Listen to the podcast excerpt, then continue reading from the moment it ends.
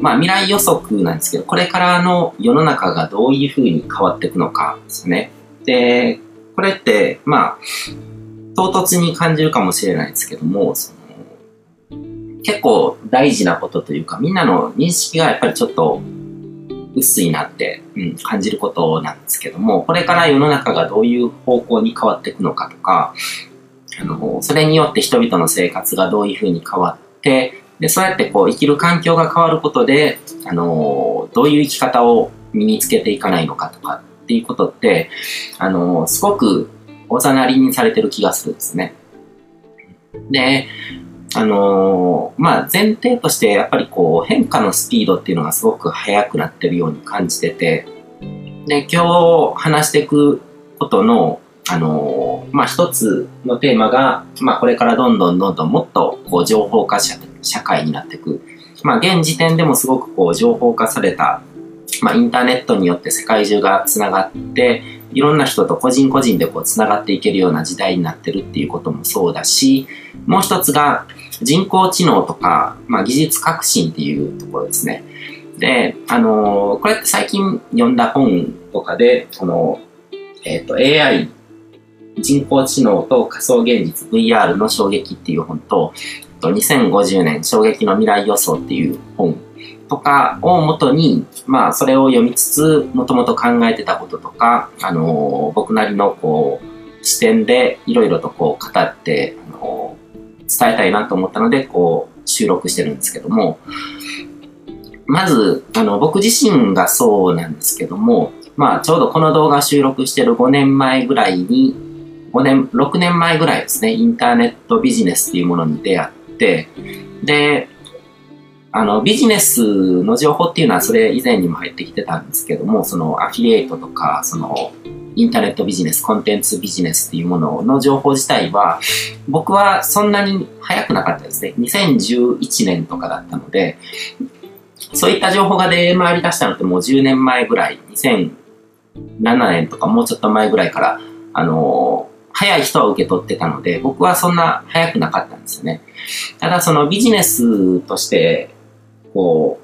う、まあ、副業とかそういう情報として見ててもそんなに興味が湧かなかったんですけども、あの、僕自身がよく言ってるインターネットビジネスのメンターの和佐大輔さんみたいな人とかは、もっとこう視点の高いことを言ってるように感じたんですね。で、それはどういうことかっていうと、こう、インターネットで、インターネットを通じて人と出会う術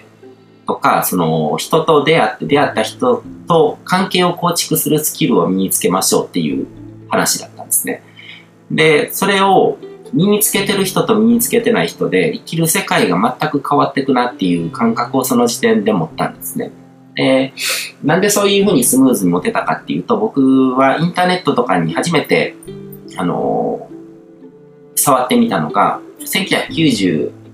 7年ぐらい、6年か7年ぐらいに初めて大学時代にあのパソコンとかを買って、で、そこで、まあ、あの、インターネット、インターネットって世間が言い始めてたので、使い始めてみたんですね。で、当時は趣味で音楽とかやってるので、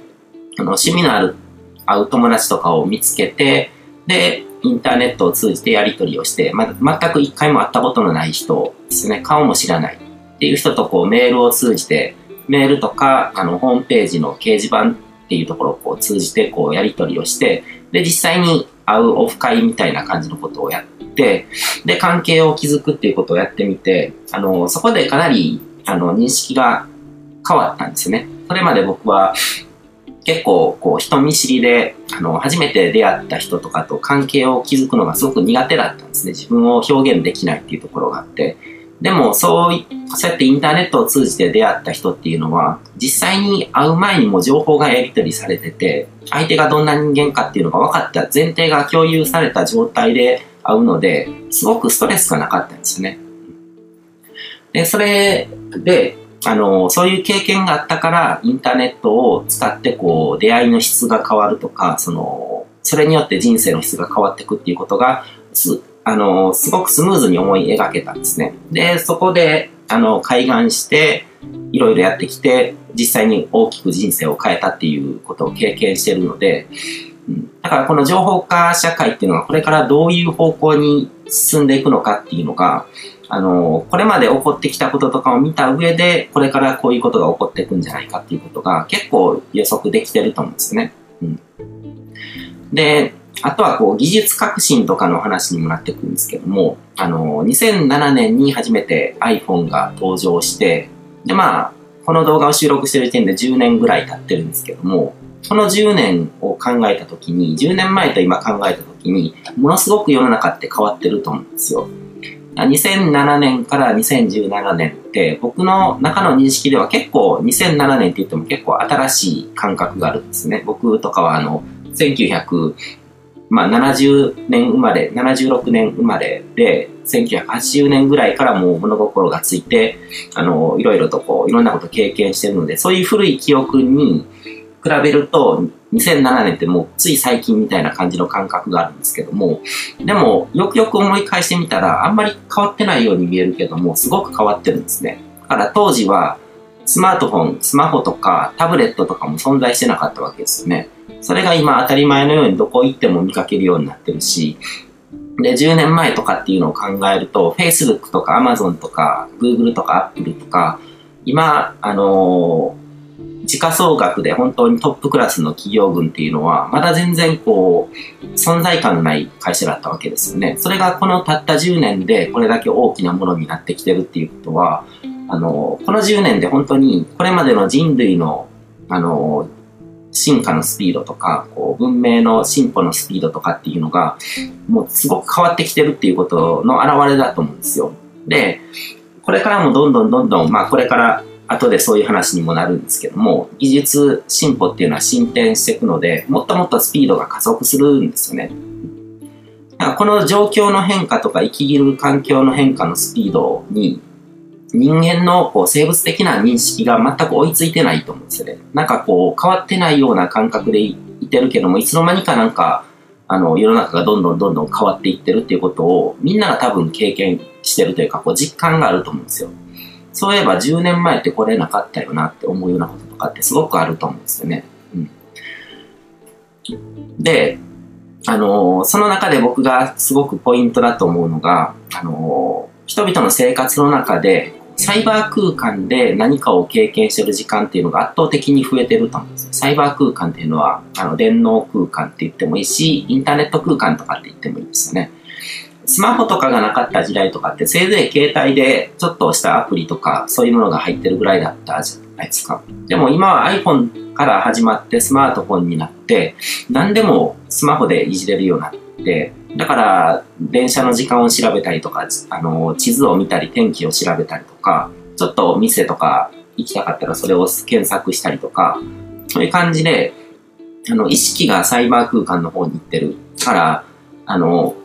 物理的には24時間ずっとこう、肉体って消えることがないから、物理空間で過ごしてるんですけども、その人が臨場感を持ってこう、生活を体験してる空間っていうのが、サイバー空間の方に移ってきてるんですね。電車の中にいる人とかってみんなこう、電子機器をいじって、サイバー空間で過ごしてるわけですね。だから、昔は、あの、本とか読んでた人とかいると思うんですよ。で、ウォークマンを聞いたりとかっていう人は、それは情報空間的に別の宇宙に行ってるような感覚だと思うんですけども、今はもうサイバー空間なんですよ。だから本もタブレットとか、あの、電子書籍とかで読むようになってるし、で、あのそれを読みながら同時にこうメールがピコンと来たりとか、そういうのでこう、サイバー空間がもう完全に生活の場になってるんですね。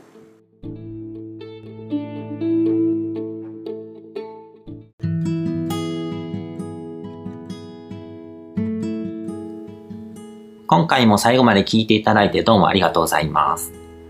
チャンネルの説明ページの方に僕が提供している悟り式コーチングの最初の2ヶ月分を無料で受講できる案内があります。ゴール設定とアファメーションについて詳しく解説してるんですけども、僕自身もこれらのことを本格的に取り組み始めて、で、それで大きく人生を変えたという経験があるので、あの、まだ受講したことがない方であったりとか、このタイミングでピンとくる方はぜひ登録して体験してみてください。